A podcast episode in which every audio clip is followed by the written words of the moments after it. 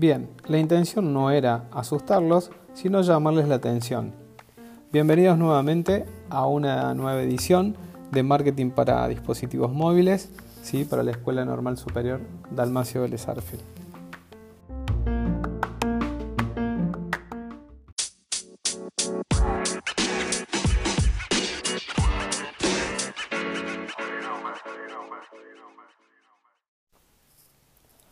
Mejorar la experiencia de usuario y la interacción de tu aplicación es la punta del iceberg de compromiso móvil. Ahora veamos algunas formas de llegar a la gente incluso cuando no están usando tu aplicación. Puedes usar notificaciones push, que es como si las aplicaciones le enviara mensajes de texto a la gente que la descargó, alentándola a volver a dicha aplicación.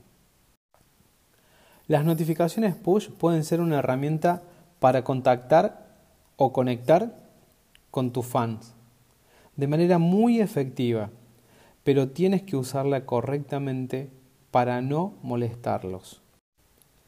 Cuando la gente abre tu aplicación por primera vez, puedes preguntarles si quieres recibir notificaciones. Es tu oportunidad de decirles por qué vale la pena recibirlas y cuál es la información que se perderán si no la reciben.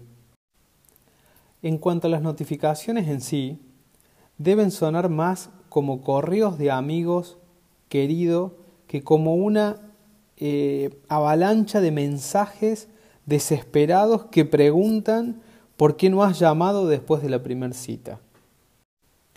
Puedes aprender a enviar buenas notificaciones push si piensas en lo que te gusta o en lo que te disgusta a ti al usar una aplicación móvil. Vamos a intentarlos con lo siguiente. Bien, esta es una actividad en la cual vamos a seleccionar si ponemos la opción 1, que es hacer, o la opción 2, que es no hacer. La información de las notificaciones push debería ser importante y urgente asegúrate de que las notificaciones push sean relevantes para la gente. ¿Qué tipo de notificaciones sirven para la clase de aplicación que tienes? Por ejemplo, a modo de ejemplo, aplicaciones de e-commerce pueden hacer notificaciones de nueva liquidación, ¿verdad? Una aplicación social puede hacer alerta de nuevos seguidores. Y una aplicación de noticias puede hacer mensajes de último momento. Perfecto. En la actividad 2 vamos a imaginarnos una pantalla donde envía notificaciones push siempre que quieras atraer a la gente a tu aplicación. Pondremos la opción, si es hacer o no hacer. ¿Tú qué decides? Si tu elección fue no hacer, estás en lo correcto. Normalmente la gente no quiere notificaciones push mientras duerme descubre cuándo es más receptiva a tus actualizaciones y envíales ese mensaje en ese momento. También recuerda evitar sobrecargarlos con notificaciones. Encuentra un buen punto de prioridad. Ok, como actividad número 3 vamos a hacer o no hacer. Vamos a imaginarnos una pantalla en la cual tengamos dentro de la configuración de las notificaciones push, siempre hablando de notificaciones push, que al usuario le vamos a poner si la alerta va a ser una vez al día, una vez a la semana o cada 15 días. ¿sí? ¿Lo hacemos o no lo hacemos? Perfecto, estás en lo correcto. Si seleccionaste la opción de hacerlo, estás en lo correcto. Bien, Deja que la gente elija qué tan seguido recibe tus notificaciones y sobre qué tema.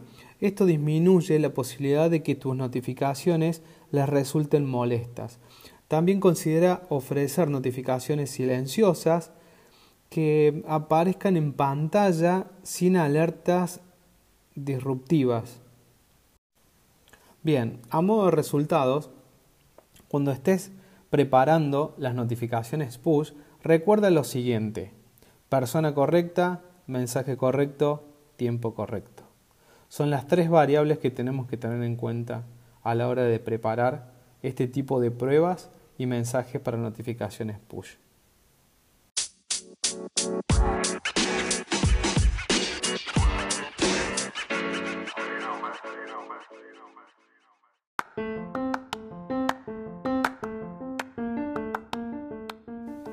Hemos llegado al final de un nuevo capítulo. Junto con las notificaciones push, puedes usar anuncios móviles para alcanzar a quienes están fuera de tu aplicación. Toda la información necesaria ya está en tu aplicación. Próximo podcast veremos qué otras herramientas podemos utilizar para generar estos llamadores a nuestros clientes. Gracias.